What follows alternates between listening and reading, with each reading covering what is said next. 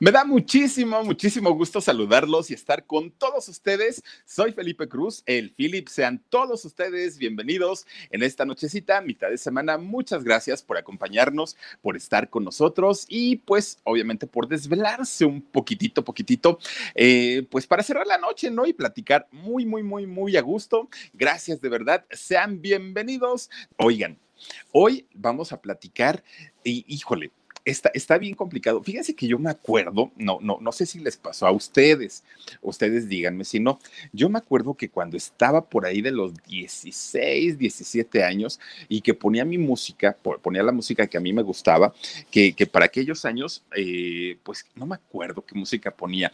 Yo me acuerdo muchísimo que ponía, por ejemplo, las de Vilma Palma, eh, Vampiros, La Pachanga, Bye Bye, Mojada, todas estas canciones, yo las ponía y bueno, mi madre hacía unos santos corajes porque decía, quítame esas cochinadas, esas canciones tan horrendas, no sé qué, no sé. Se prendía mi mamá. Pero ¿saben por qué se prendía? Porque ella quería escuchar su música, la música que a ella le gustaba. Y entonces con el pretexto de que mi música era horrible, entonces me hacía que la quitara. Y entonces resulta que yo le decía, oye mamá, y cuando tú escuchabas la música que a ti te gusta, ¿a poco mi abuelita te aplaudía y a poco te decía, ay, qué música tan bonita? Dice, no, pues claro que no, porque se le hacía una música espantosa y una música horrible. Y y entonces, fíjense, creo yo que a todos, ahí está toda la música que yo ponía, fíjense, ahí está. Ah, de Amanda no ponía en ese entonces. Este, a ver, ¿de quién sí? De las manos quietas, sí. De Pablito Ruiz también. ¿Quién más anda por ahí? Timbiriche, claro que sí. De las Flans también. ¿Quién más anda por ahí? Enrique Iglesias, no tanto. Ay, Omar, creo que me pusiste de Odisea Burbujas o de quién está ahí. Bueno, algunos sí y algunos no. De Lucerito tampoco ponía yo. Pero, pero bueno, resulta que me dice mi mamá, no, cuando, cuando yo escuchaba la música que me gustaba, pues no, tu abuelita obviamente se, se enojaba porque decía que era música para locos y para chamacos locos y rebeldes y todo el rollo. Bueno, justamente hoy, hoy vamos a platicar de la música de nuestros padres o en algunos casos de nuestros abuelitos. Miren, ahorita ya se vienen a espantar que si el reggaetón, bueno, yo también, ¿no? Que si el reggaetón y que si el perreo y que si no sé qué, pero en su época y en los años en los que ellos fueron jóvenes, también eran bien alocados. Ahorita ya vienen, miren, a darse de santos y a decir que cómo es posible.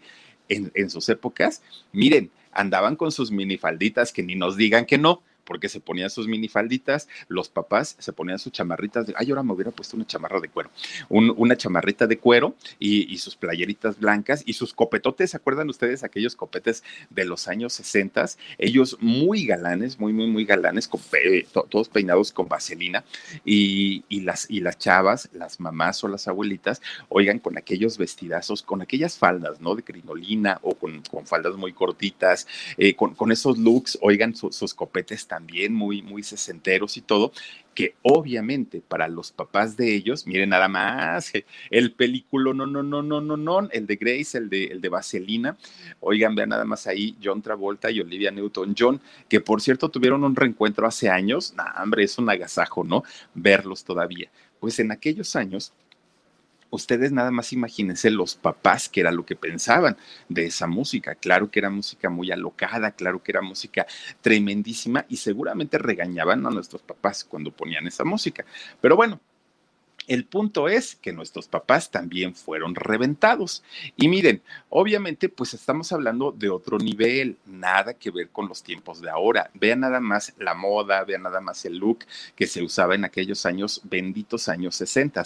Hoy la moda de, los chamacos para bailar reggaetón, bueno, ya ni para qué decirlo, ¿verdad? Se visten porque pues ya no les queda de otra y para no pasar frío, pero entre menos ropa, uy, para ellos pues muchísimo mejor en aquellos años de los 60, fíjense que llegó una moda, por lo menos a México, en donde la mayoría de los cantantes, que déjenme decirles que la mayoría de ellos eran grupos, empezaron a tener una moda de, versionar las canciones de, la época de los 50 en Estados Unidos y empezaron a traerla a México, ¿no? Todas las canciones que sonaban en Estados Unidos en los años 50 empezaron a cantarlas ellos, pero en el ritmo obviamente de rock. Y miren, surgieron por ahí cantantes como Angélica María, Alberto Vázquez, los Teen Tops, obviamente con Enrique Guzmán, este, ¿quién más andaba por ahí? Los Hooligans, los Sapson, ¿se acuerdan de los Sapson?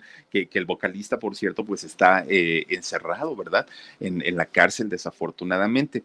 Pero miren, uno de los grupos que en aquellos años fue muy famoso, muy, muy, muy famoso, indiscutiblemente fueron los rebeldes del rock a lo mejor ustedes van a decir, ay, ¿y quiénes van a, quiénes pasan a ser los rebeldes del rock? ¿Se acuerdan ustedes de Oh, anoche fui por ti sin saber? Música bien bonita y bien romántica. Ah, ¿qué, qué más cantaban ellos? Cantaban La Hiedra Venenosa.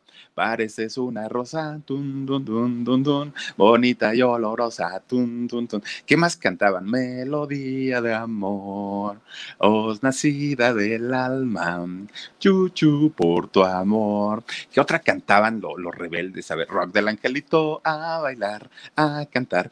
Oigan, de, verdad, música muy bonita, muy, muy, muy padre y aparte muy inocentona, ¿no? Para aquellos años. Pero ellos ya eran los rebeldes del rock.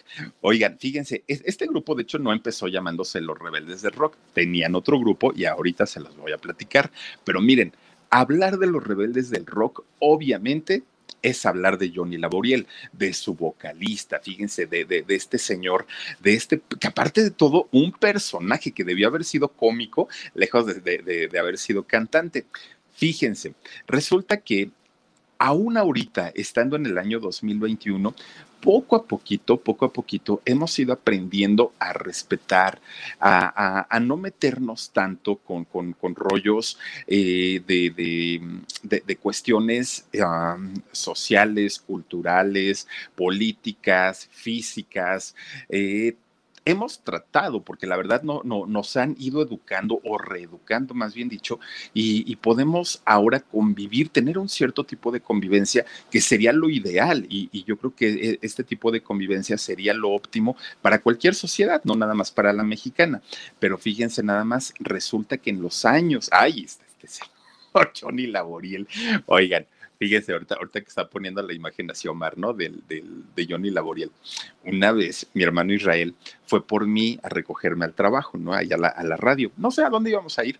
Entonces me dijo, paso por ti a tu chamba. Ah, está bien ahí tienen que mi hermano pasó por mí. Y entonces llegó temprano y le dije, espérame tantito, ¿no? Ahí eh, había en la planta baja, el edificio donde yo trabajaba era de 10 pisos, bueno, es de 10 pisos.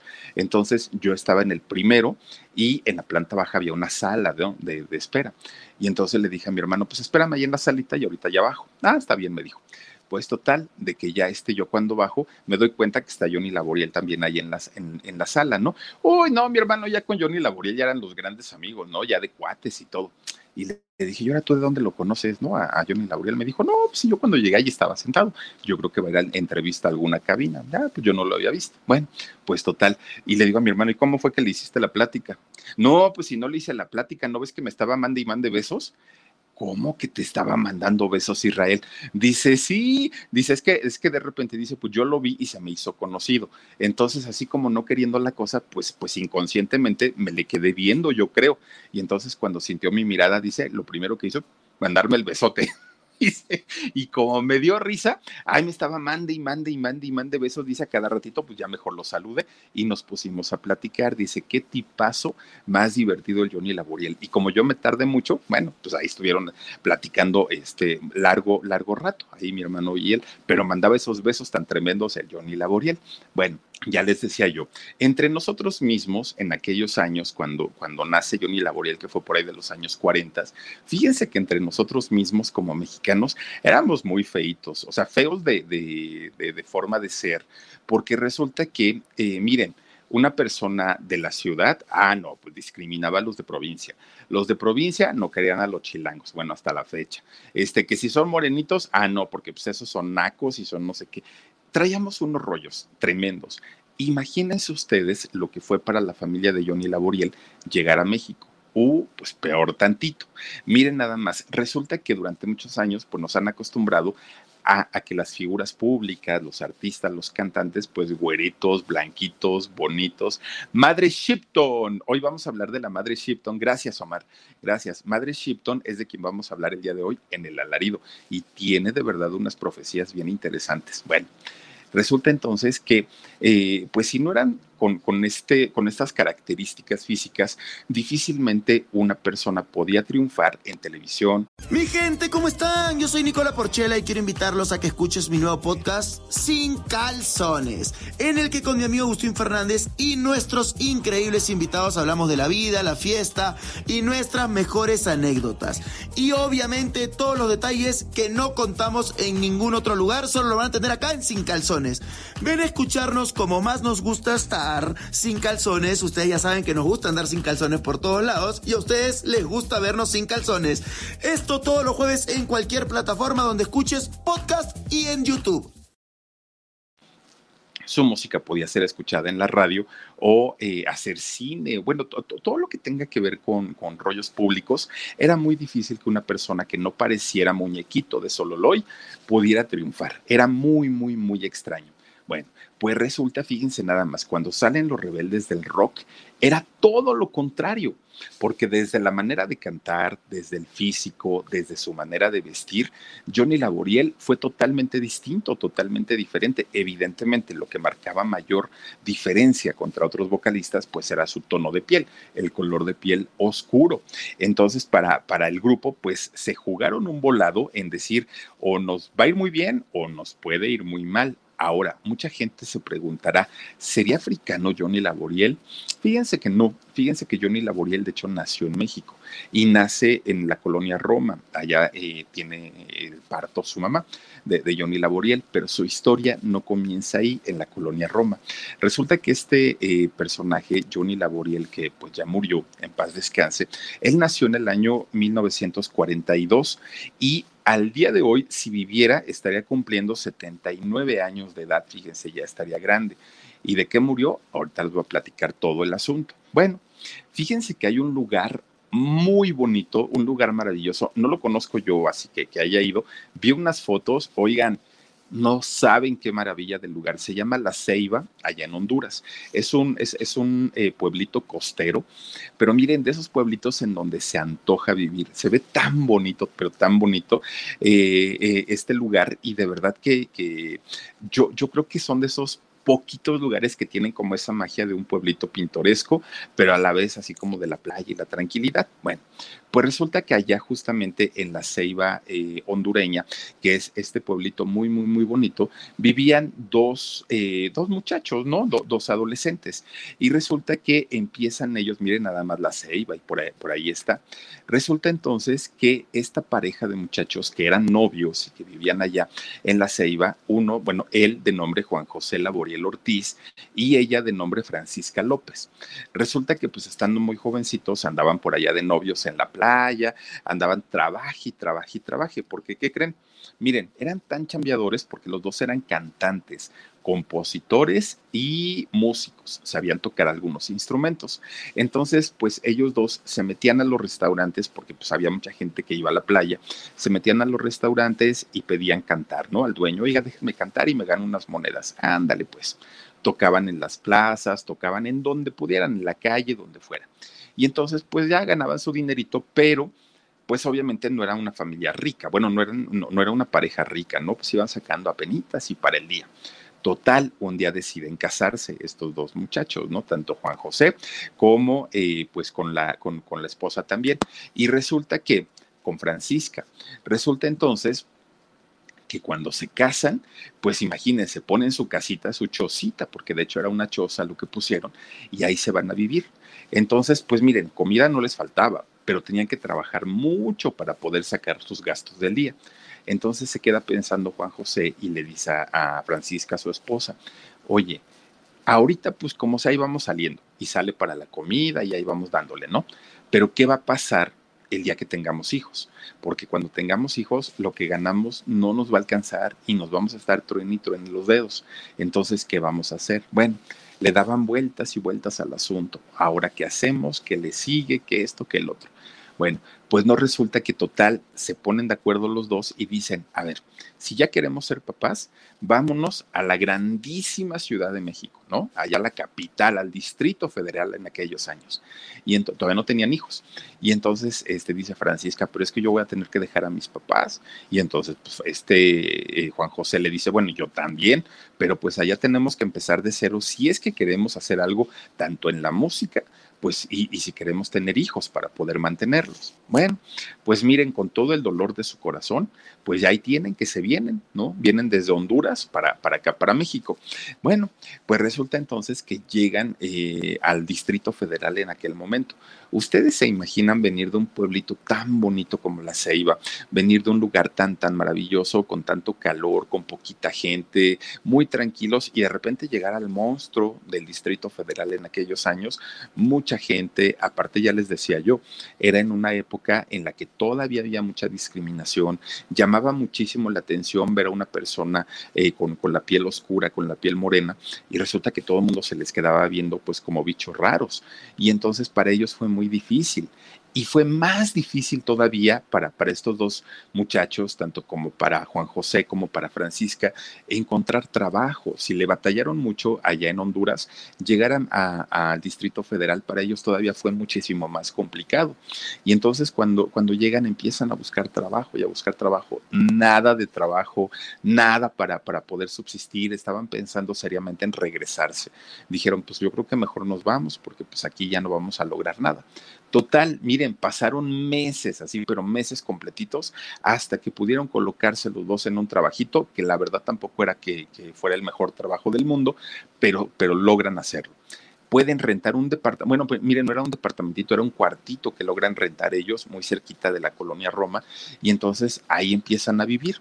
Bueno, pues ya empieza medio a cambiar su situación, ya les empieza medianamente a ir mejor.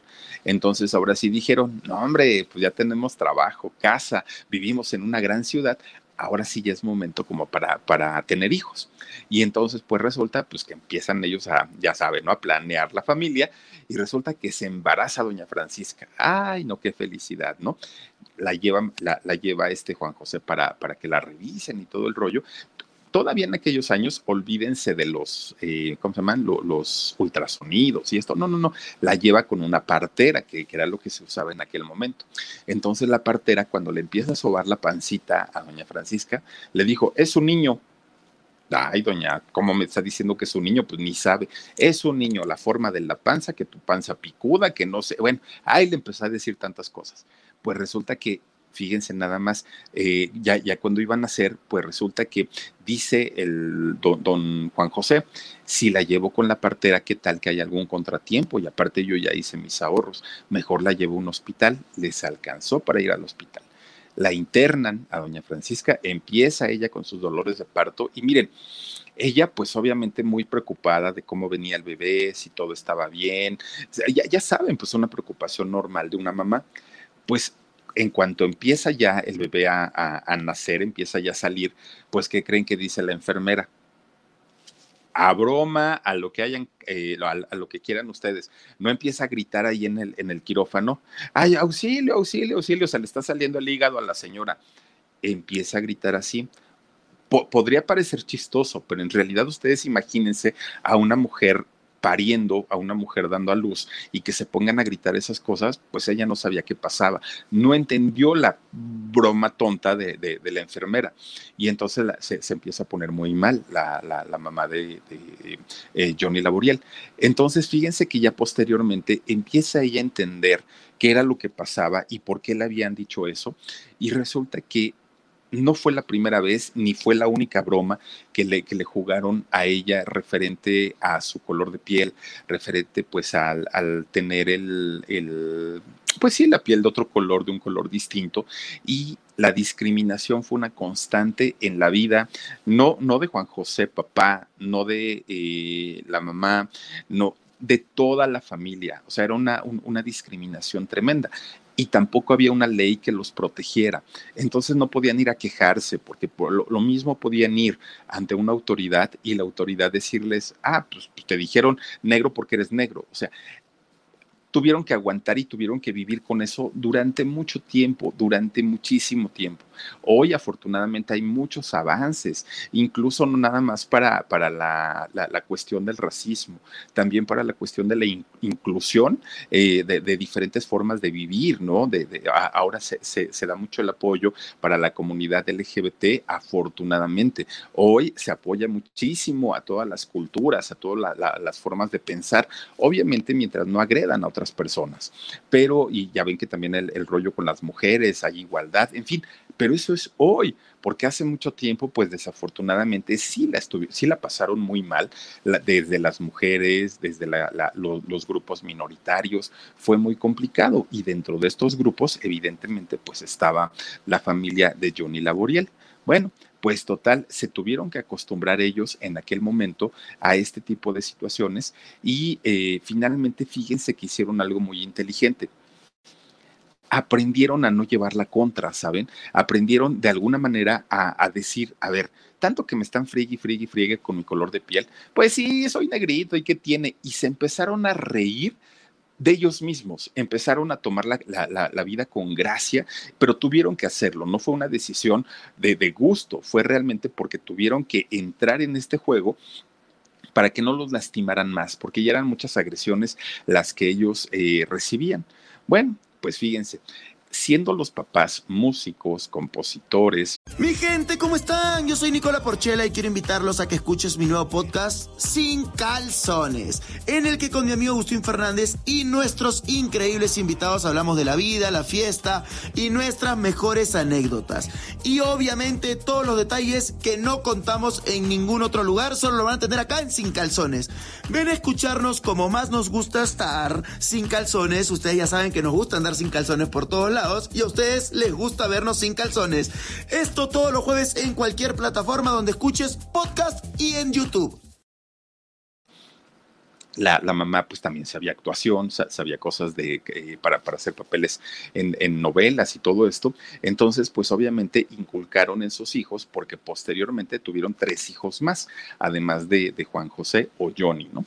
Entonces resulta que pues les inculcaban la música desde muy chiquititos, desde muy chiquititos, pero a Johnny Laboriel básicamente lo que le enseñaron fue a cantar y miren que lo, hizo bastante, bastante bien.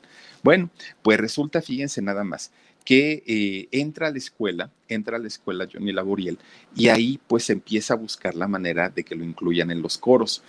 Peor tantito porque también en la escuela y más siendo pues los niños, ¿no? Que no tienen esta, eh, pues ¿cómo podemos decirlo? Pues este entendimiento de lo que puede dañar a otro niño, ellos hablan, ¿no? Y, dicen las cosas como les nacen del corazón. Y entonces eh, resulta que cuando entra a la escuela, pues los chamaquitos empezaban a, molestarlo, ¿no? Los niños y las niñas. No, que ese negrito, no, que este no sé qué, no, que no sé cuándo. Bueno, le dijeron de todo. Pero fíjense nada más, Johnny Laboriel dijo, del que se burlan, del que están hostigando, del que están friegue y friegue, van a ver que al ratito lo van a andar aplaudiendo, siendo bien chiquitito, ¿no? Y entonces resulta que él se ponía de necio, maestra, déjeme estar en el coro, maestra, yo quiero cantar. Y bueno, cuando lo empiezan a escuchar que cantaba y con esos registros que, que normalmente tiene la gente de color, que, son registros impresionantes y si no pregunten la Whitney Houston, por ejemplo, ¿no? Esos registros impresionantes, Michael Jackson, oigan, de, de, de verdad que, que registran y tienen una potencia de voz tremenda, tremenda pues Johnny Laboria lo mismo. Entonces, cuando lo empiezan a escuchar los maestros, dijeron, ah, caramba, pues creo que el chamaco ah, canta bastante, bastante bien. Lo empiezan a incluir en, los diferentes grupos y finalmente, fíjense que hasta eso estuvo ahí muy, muy, muy a gusto cantando en la escuela. Bueno, pues ya estando jovencito, por ahí de los 15, 16 años, un día, fíjense que dijo, pues yo tengo que, que, que, hacer algo, pero ya para ganar dinero y ayudarle a mis papás. Entonces fue a Televicentro. Televicentro, pues obviamente parte de Televisa, ¿no? Pero pues en aquellos años, eh, por ahí por la XCW, y bueno, ya estamos hablando de, hace cuántos años. Entonces, pues eh, se va a Televicentro, Johnny Laboriel, pide trabajo. Miren, cuando lo ven ahí en Televicentro, lo mismo. Ay, este que quiere aquí. No, no, ahorita no hay trabajo para, para este, sacar basura y todo eso. No porque sea un trabajo denigrante, pero ni siquiera le preguntaron qué era lo que sabía hacer. Simplemente le dijeron no por, por el puro aspecto. Oigan, pero pues es que yo sé cantar. No, no, no, no, no aquí no queremos. Y menos, no, no, no, tú no. Discriminaba más no poder. Bueno, entonces resulta que llega a Televicentro y no. Regresa al otro día, denme trabajo. No. Al otro día, no bueno, total de que hartó, hartó a la gente de ahí del, de, de Televicentro y le dijeron, a ver, dices que cantas, ándale pues, haznos una prueba, ya deja de estar dando, dando lata y haz una prueba. Total, dijeron entre ellos, va a cantar horrible este que vas a ver, ahorita ya, ya lo, lo corremos y nunca va a regresar. Lo escuchan inmediatamente le dicen, a ver, chamaco, pásale para firmar tu contrato, estás contratado. ¿Cómo creen? Pues miren, lo contratan para hacer coros en, en los sketches de los polivoces y de Viruta y Capulina. En aquel entonces no salía cuadro, pero finalmente ya cantaba, ya, ya le daban una lanita. Bueno, pues con su lanita se iba de repente por ahí al, centro, a los cafés del centro, que en aquellos años, pues obviamente estaba en el apogeo, empezaba, ¿no? El, el rollo del rock de los sesentas. Y entonces, pues la mayoría de esos grupos tocaban en cafeterías que había en el centro de la Ciudad de México. Entonces, él iba y se juntaba, ¿no? Y fíjense que empezó a, a tener amistad con algunos grupos, algunos grupos eh, de, de, de rock. Y entonces él iba, cantaba y aparte era muy noviero también Johnny Laboriel en, aquellos años. Entonces iba y pues estaba ahí con, con los grupos y todo. De repente, en, en, entre todos los grupos que él convivía, había un grupo de amigos que estaban planeando hacer un grupo. Todavía no lo tenían así como muy, muy, muy eh, identificado, pero finalmente sí, ya, ya, ya, ya estaban así como en proceso, porque en esos años todos los jóvenes querían o tener o ser parte de una agrupación.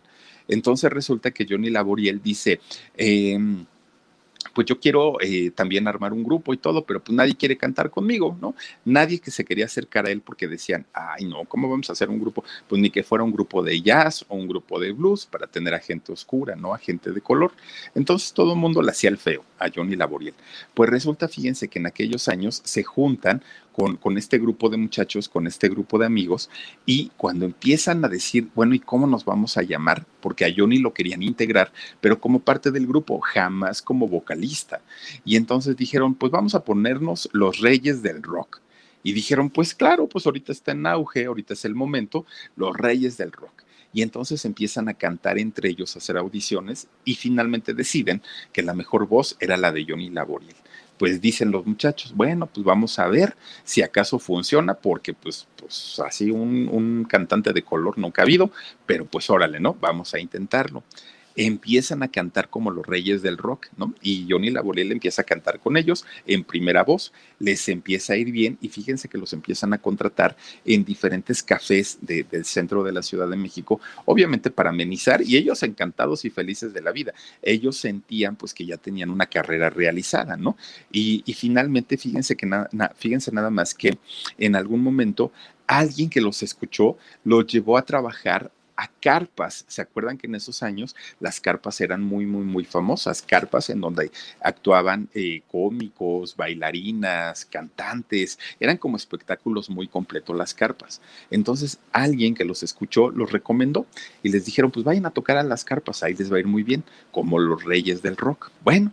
Ahí tienen que los contratan. Bueno, resulta que llegan a una carpa muy grande y muy importante aquí en la Ciudad de México y resulta que el mero mero de esa carpa y el que movía todo y el que era la estrella principal además de las carpas, ¿quién creen ustedes que era?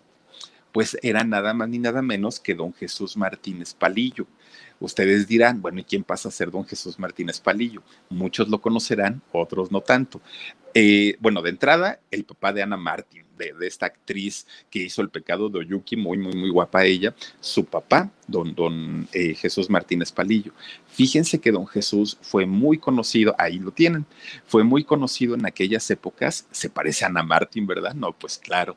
Fíjense, fue muy conocido porque él hacía sátira política le aventaba unas críticas al gobierno, pero críticas de a de veras. Se, siempre se le, se le, se le ha recordado a Jesús Martínez Palillo por ser un, por, por, haber sido un hombre con muchos pantalones, muchos pantalones, para decirle al gobierno sus cosas. Tenía un genio, pero tremendo, tremendo don Jesús. Y entonces, miren, lo golpearon a don Jesús Martínez Palillo por andar hablando del gobierno. Lo metieron a la cárcel por lo menos seis veces a don, a, don Jesús Martínez Palillo. Un, un, hombre, y no le daba miedo, él se regresaba otra vez y en las carpas empezaba a tirarle al, al gobierno. Pues resulta que llegan a la carpa de él, de don Jesús, y ya les hace un casting, a ver, chamacos, ustedes, no sé qué. Ah, sí, sí, cantan muy bien. Era de muy mal genio, don, don Jesús Martínez Palillo. Entonces resulta que un día ya los va a presentar ahí en la carpa. Y entonces, pues estando en el escenario, se le olvida, ¿no? Dijeron, ay, estos cuates, ¿cómo me dijeron que se llamaban? Ya ni me acuerdo. Y ni modo de que los presente como qué, o dijo qué. Y ya los tenía que anunciar.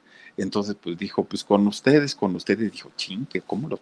Bueno, los rebeldes del rock, pues miren, qué bueno que se le ocurrió a don Jesús, porque a partir de ese momento, pues obviamente empezaron ellos a tener una fama tremenda, tremenda. Todo el miedo que tenían los integrantes de que no iban a funcionar, de que la gente no los iba a querer porque tenían un integrante de color y sobre todo el vocalista, pues fíjense que no, fíjense que resulta que la gente los empieza a aceptar muy bien. Estaban en la época justamente del, del rock de los sesentas, cuando también los jóvenes entraban en el rollo del hipismo, entraban en este rollo de la libertad y de todo esto, y eso ayudó muchísimo para que hubiera esta apertura y finalmente no se le discriminara tanto a Johnny Laboriel.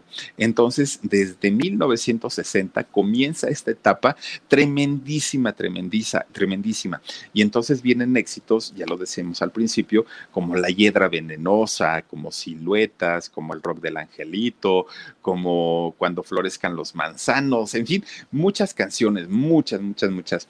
Fíjense que si, si, algo le gustó a la gente era justamente su imagen distinta, su imagen diferente, que él a pesar de los pesares y de tan mal que lo había tratado la vida en, sus años anteriores, él salía con una seguridad tremenda y además de todo, como ya había aprendido a base de puros golpes a reírse de, de, él mismo, pues salía él a hacer chistes, chascarrillos, se la pasaba muy bien en el escenario y eso se notaba. Mi gente, ¿cómo están? Yo soy Nicola Porchela y quiero invitarlos a que escuches mi nuevo podcast Sin Calzones, en el que con mi amigo Agustín Fernández y nuestros increíbles invitados hablamos de la vida, la fiesta y nuestras mejores anécdotas. Y obviamente todos los detalles que no contamos en ningún otro lugar, solo lo van a tener acá en Sin Calzones. Ven a escucharnos como más nos gusta estar sin calzones. Ustedes ya saben que nos gusta andar sin calzones por todos lados y a ustedes les gusta vernos sin calzones. Esto todos los jueves en cualquier plataforma donde escuches podcast y en YouTube. Bueno, fíjense nada más, cuando, cuando una persona durante toda su vida ha batallado, ha sido mal visto, ha sido discriminado, no ha tenido dinero, no ha tenido trabajo y de pronto por su talento empiezan a crecer, a crecer, a crecer y, y hacerse muy conocidos, resulta que en ese momento no saben qué hacer pierden el piso con tanta fama, pierden el piso porque obviamente ya los invitaban a programas de televisión, su, sus canciones estaban en la radio, em, empezaban a tener pues todo lo que ellos no, ni siquiera lo habían soñado. Pero ¿qué viene con eso? Pues obviamente viene el dinero. Y cuando llegó el dinero, no llegó de a poquito. Llegaban contratos y contratos y contratos y tráetelos para acá y ahora para allá y para todos lados. Bueno, cuando le cae el dinero en las manos a Johnny Laboriel, él dijo inmediatamente, cuando yo estaba chiquillo, pues no podía comprarme esto y esto y esto y esto. Ahora que tengo el dinero en mis manos, me lo voy a comprar. Miren, lo primero que se compró fue un carrazazazazazo que siempre había querido tener. Se compró su casita. Bueno, él ya vivía, porque aparte de todo, se sabía que los rockeros de, de, de aquellos años, como Enrique Guzmán, como Angélica María, César Costa, Manolo Muñoz, todos ellos, pues vivían como, como reyes, ¿eh? No crean que vivían de, de, con carencias. Entonces Johnny Laboriel dijo, pues ahora sí ya estoy al mismo nivel que estos, pues ahora yo me voy a comprar una casota, voy a tener mi cochezote, me voy a dar la vida que nunca, nunca, nunca este, soñé con tener. Bueno, con eso también empiezan a llegar amigos. Y ustedes saben que los amigos, bueno, dice Jorge que los amigos son enemigos, ¿no? cuando empiezan a llegar los amigos, pues obviamente empiezan con que, ay, Johnny, tú eres el mejor, el máximo, te quiero, hermano, no sé qué, ¿no? Oye, te invitamos un trago.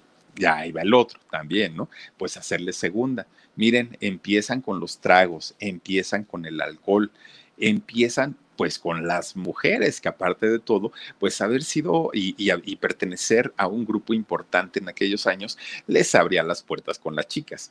Entonces, entre, entre dinero, entre alcohol, entre mujeres, empiezan las drogas también. Empieza a consumir diferentes sustancias que se usaban en aquellos años, ¿no? Y entonces, pues empezó a perder el piso Johnny Laboriel. ¿Y qué creen?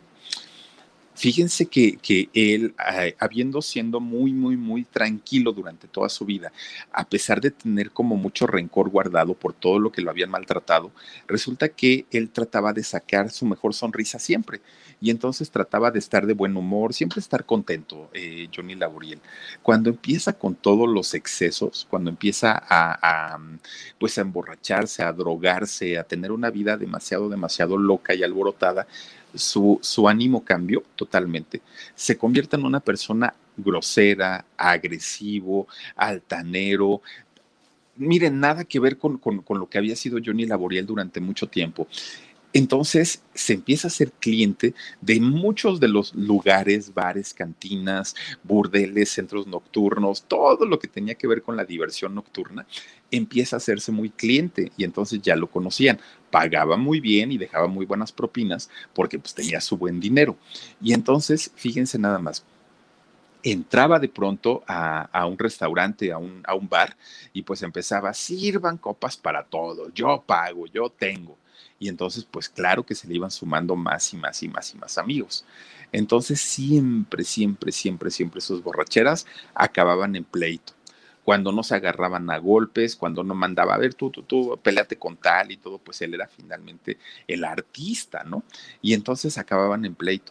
Pues total, una vez conoce a una de sus fans, ¿no? Se le acerca a la muchachita, ah, Johnny, es que yo te quiero y no sé qué. Bueno, está bien, la invita a salir se la lleva a, cenar a un, a un restaurante muy famoso en aquellos años. Entran al restaurante. Bueno, pues miren, Resulta que esta muchachita estaba muy a gusto con él, estaban platicando todo el rollo, ni siquiera eran novios, acababan de conocer, pero iba en calidad, pues obviamente, de pretendienta de Johnny Laboriel y aparte de su fan y todo. Él lo sabía. Resulta que entonces le dice Johnny, espérame, voy al baño. Él se va, se mete al baño, Johnny Laboriel. Pues se tardó, pues miren, estaba pues también ahí metiéndose sus cosas, ¿no? Entonces se tardó un poquito, regresa, cuando regresa se encuentra esta misma muchacha sentada en la misma mesa donde estaba con Johnny Laboriel y ¿qué creen? Resulta que estaba beso y beso con otro muchacho. Entonces, cuando ve esto, Johnny Laboriel se enciende, se prende y pues diciendo, yo soy el artista y a mí nadie me va a hacer esto y todo, se empieza a agarrar a golpes con este señor y pero, a golpe tal cual, ¿no? Pues miren, este muchacho que, que se estaba besando con, con, la supuesta amiga de Johnny Laboriel, saca un revólver de, de, su, de su pantalón y, y, ay, ¿cómo se llama esto? Que, que cortan, cortan cartucho corta cartucho del revólver y empieza a apuntarle a la cabeza de, Johnny Laboriel. Miren, ni tardo ni perezoso, bueno, corrió, corre conejo, corre veloz, se mete entre la gente, ahí va esquivándolo y el otro va atrás de él, se mete a su carro y vámonos, ¿no? Ya nos esperó. Pero miren, ese tipo de pleitos a Johnny Laboriel lo metió en diferentes ocasiones a la cárcel, no una, muchas veces. Tiro por viaje estaba en el Ministerio Público, tiro por viaje la prensa, pues obviamente cubría todos sus pleitos que tenía. Fue una vida bastante, bastante acelerada para, para él y, y esto pues obviamente le causó muchísimos, muchísimos problemas. El principal problema que le causó a Johnny Laboriel en aquellos años fue con el grupo, fue con sus amigos, porque los amigos decían, oye Johnny, es que nosotros tenemos una imagen con la gente y de pronto tú eh, sales en las revistas drogado, tomado, en pleitos, este, en el Ministerio Público, nosotros no podemos con una imagen como esa. Entonces, mira, nosotros no te discriminamos y nosotros, por el contrario, te dimos la oportunidad de, de cantar con nosotros, pero si tú no aprovechas esto, pues con la pena Entonces Johnny Laboriel, para ese momento que se sentía la máxima figura, pues dijo, ah, pues total, ustedes ni falta que me hacen, el que canta soy yo. Entonces, ¿saben qué? Ahí nos vemos. Ya habían grabado cinco discos, ya habían tenido sus buenos éxitos, ya habían pasado ocho años. Entonces, pues dijo, no, ya, ya, ya, va a la fregada, yo me voy y me hago solista pues resulta que como solista no le, no le va tan mal, pero nunca tuvo el éxito como con los rebeldes del rock.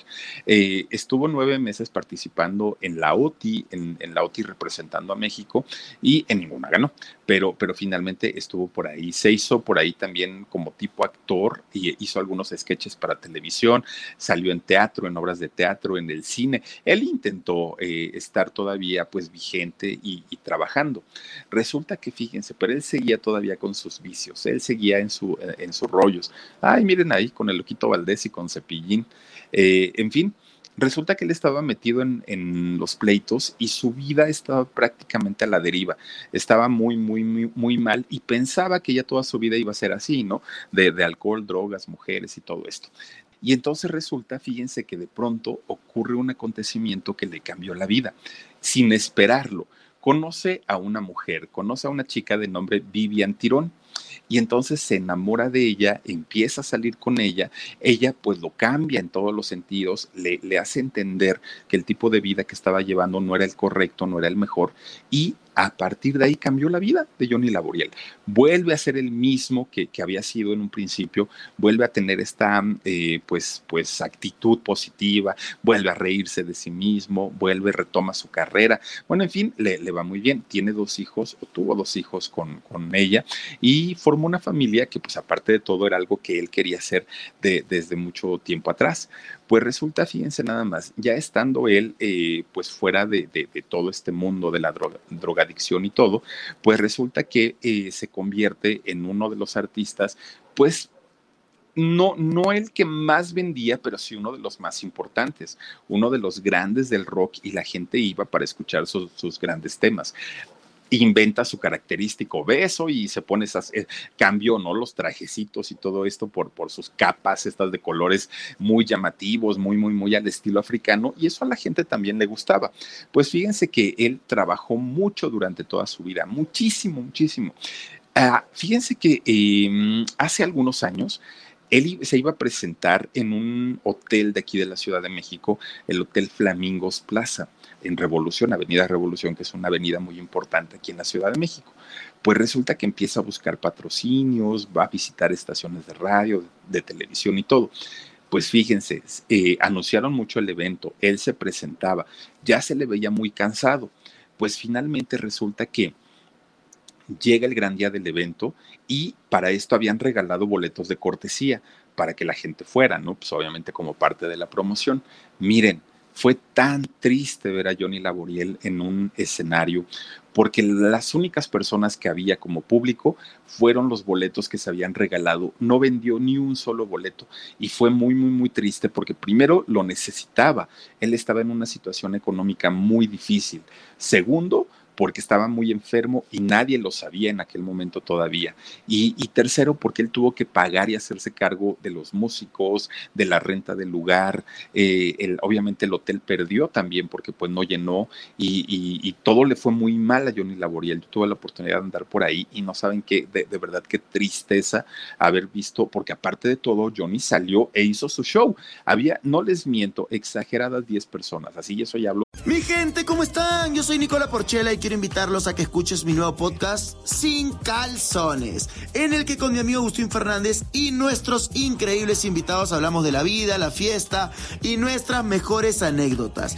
Y obviamente todos los detalles que no contamos en ningún otro lugar, solo lo van a tener acá en Sin Calzones. Ven a escucharnos como más nos gusta estar sin calzones. Ustedes ya saben que nos gusta andar sin calzones por todos lados y a ustedes les gusta vernos sin calzones. Esto todos los jueves en cualquier plataforma donde podcast y en YouTube.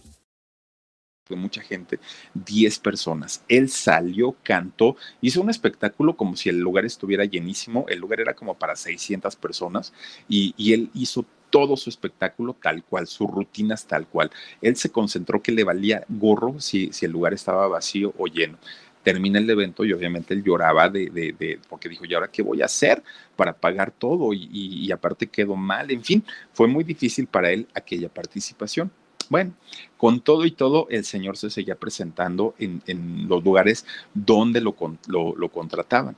Pues resulta que de pronto le empezaban a preguntar, oye Johnny, ¿te sientes bien? No, pues, pues sí, pero ya se le veía cansado, se le veía demacrado.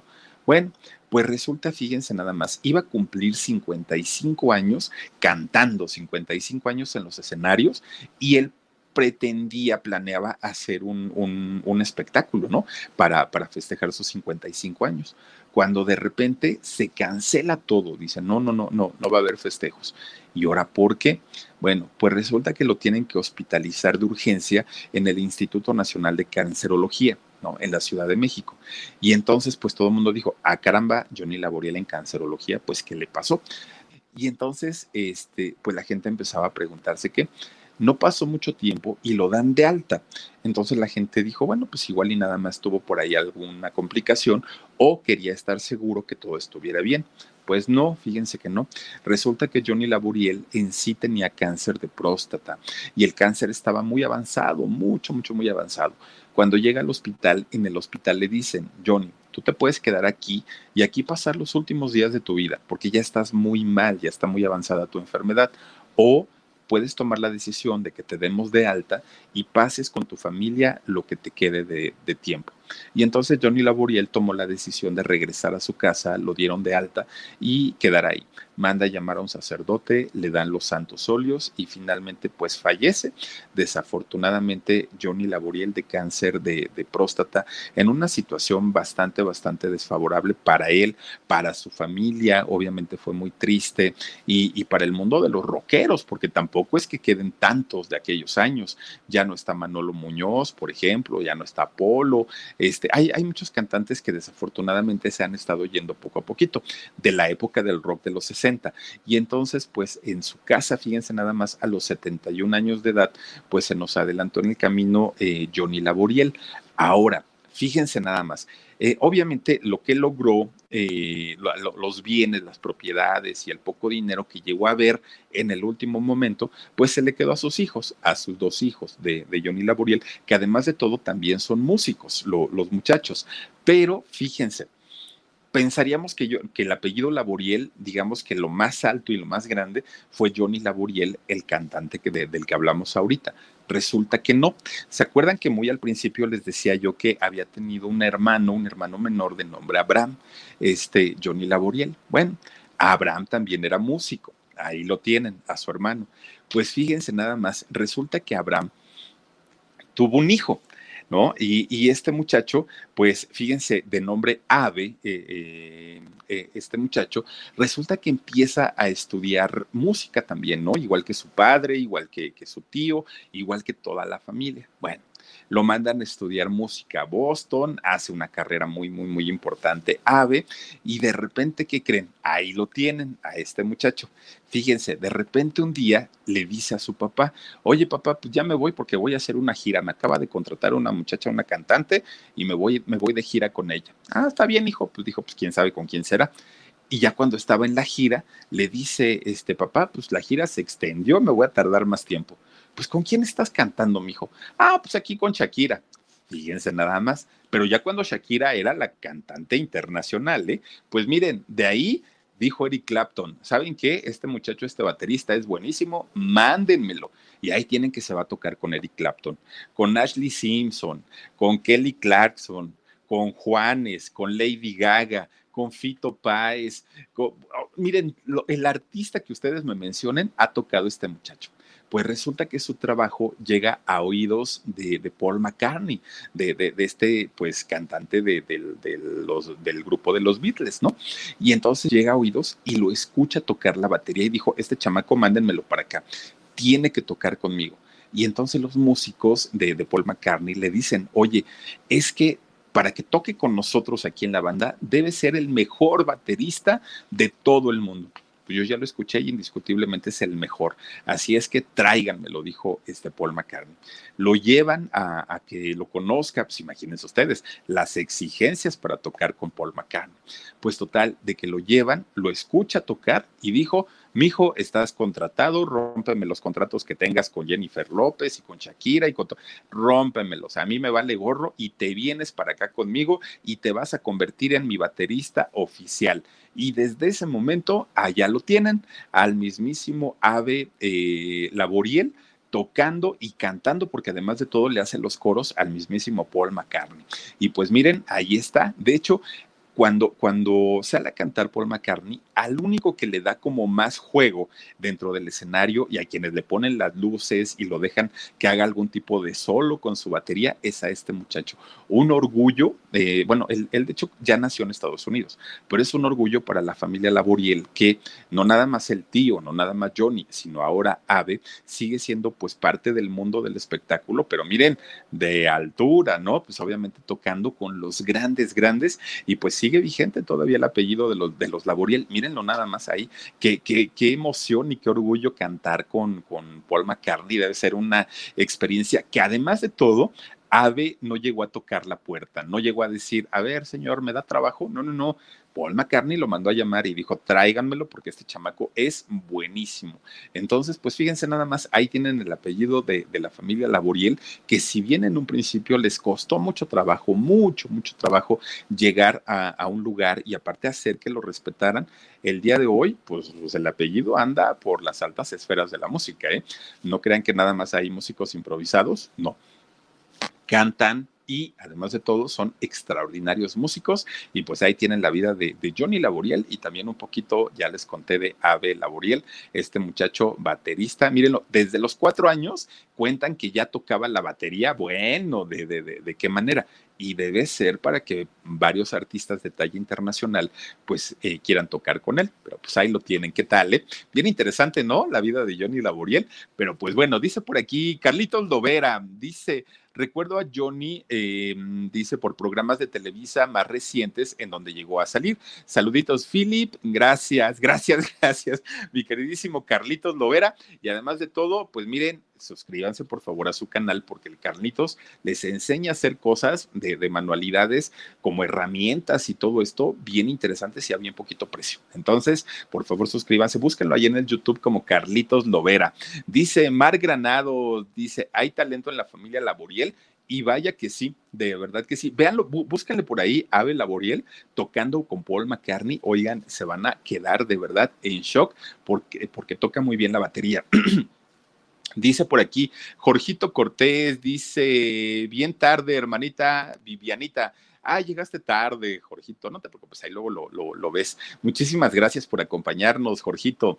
Dice Suri River, hola mi guapo superhéroe, quiero abrazarte y darte muchos besos. Ya te envié mi correo y mis datos, te quiero. Sí, mi queridísima Suri, con todo cariño ya te la voy a mandar, la voy a mandar. Rocío MC dice saludos a todos, estoy escuchando atentamente, me encanta cómo narras historias, saluditos desde Guayaquil, Ecuador. Mira nada más, saluditos te mando besos hasta Guayaquil. Dice Verónica Villavicencio, bonita noche, mi, esposo César y yo viéndote. Oye, este, Verónica, pues saludos para ti, para tu esposo César, abrazos y gracias también por acompañarnos. Dice por aquí Princesa González, saludos Philip, gracias por darnos información. Al contrario, es un gusto y un placer. También anda por aquí, a ver, a ver, Esther Zamudio, dice muy buen programa, muchísimas gracias. Y también está con nosotros a Salinas dice, pero el talento pesa más que la apariencia. Pues fíjate que eso lo entendemos hoy. Hoy ya podemos decir, wow, súper talentoso, pero en algún momento y, en México pues nos costaba mucho trabajo entender que nada tiene que ver el color de piel, que nada tiene que ver algún problema que lleguemos a tener físico, lo importante es el talento. Y miren, a ellos les costó y les costó mucho. Daniel Almaguer dice, eh, el hermano de Johnny es también súper famoso, es toda una institución entre los bajistas, el hermano Abraham, el papá justamente de, de Ave, fíjate nada más, ¿no? Es que de verdad es una familia que le luchó y, le ha costado mucho, pero ha logrado sus objetivos. Dice también por aquí eh, Made84, dice, excelente baterista, tuve el gusto de verlo en vivo en el 2014 aquí en Chicago junto con mi amado Paul McCartney, dice, y el mejor concierto que hasta ahora he asistido y me ha encantado. Fíjate nada más, sí, sí, sí, por supuesto, ¿no? Te digo que por algo lo, por algo lo llamó no fue, lo llamó y, hoy por hoy se convierte en, uno, una de las piezas importantes en los conciertos de, de Paul McCartney. Oigan, Miren, muchísimas, muchísimas gracias a toda la gente que se ha agregado con nosotros como miembros del canal del Philip. Resulta que el día de hoy tenemos a otra guapa. Les mandamos muchísimos, muchísimos besos por acompañarnos y tenemos por aquí, a ver muchachos, no sé quién esté, si está Omar o, Dani, pero tenemos por aquí a nueva participante. Ahí está, miren nada más, qué chula de bonita, mi querida Erika. Muchísimas, muchísimas gracias por ser parte de los miembros del canal del Philip. Te tenemos agregada también ahí en el WhatsApp y platicamos, ¿no? Ahí, ahí nos echamos nuestras conversaciones, cosa que te agradezco muchísimo. Mi querida Erika, gracias de verdad y vamos a seguir presentándoles a todas las chicas y chicos guapos que están ahí con nosotros en el grupo. Y ya nada más para terminar, les recuerdo que al ratito, ya en un ratititito, vamos a tener el alarido con la historia de la madre Thompson, si no, si no estoy mal. Sí, eh, la, la historia, sí, no, la madre Shipton. Ay, Felipe Cruz, ay, Felipe Cruz. La madre Shipton. Muchísimas gracias, Omar. ¿Qué, ¿Qué, haría yo sin ti? Oigan, Muchísimas gracias, gracias. Los espero en un ratito ahí para platicar en el chat del canal de, del alarido. Y también ahorita Dani lo que estaba haciendo era mandándoles los poemas que nos hacen falta. Entonces eh, nos estamos poniendo al correo. Por favor, si alguien falta, mándenme su correo al locutor Felipe Cruz arroba gmail.com y ahí se los mando. Me falta el de, el de este Jorgito, pero el de Jorgito estoy pensando que le voy a mandar porque no quiere un poema cachondo. Yo te lo iba a mandar, Jorgito, pero dices que no. Entonces, estoy viendo que te mando, pero con todo cariño lo voy a hacer. Les mando abrazos, les mando muchos besos. Gracias por haberme acompañado. Los espero el día de mañana, 2 de la tarde, programa en shock, totalmente en vivo, y a las diez y media aquí en el canal del Philip. Cuídense mucho, descansen bonito y nos vemos hasta mañana. Adiós.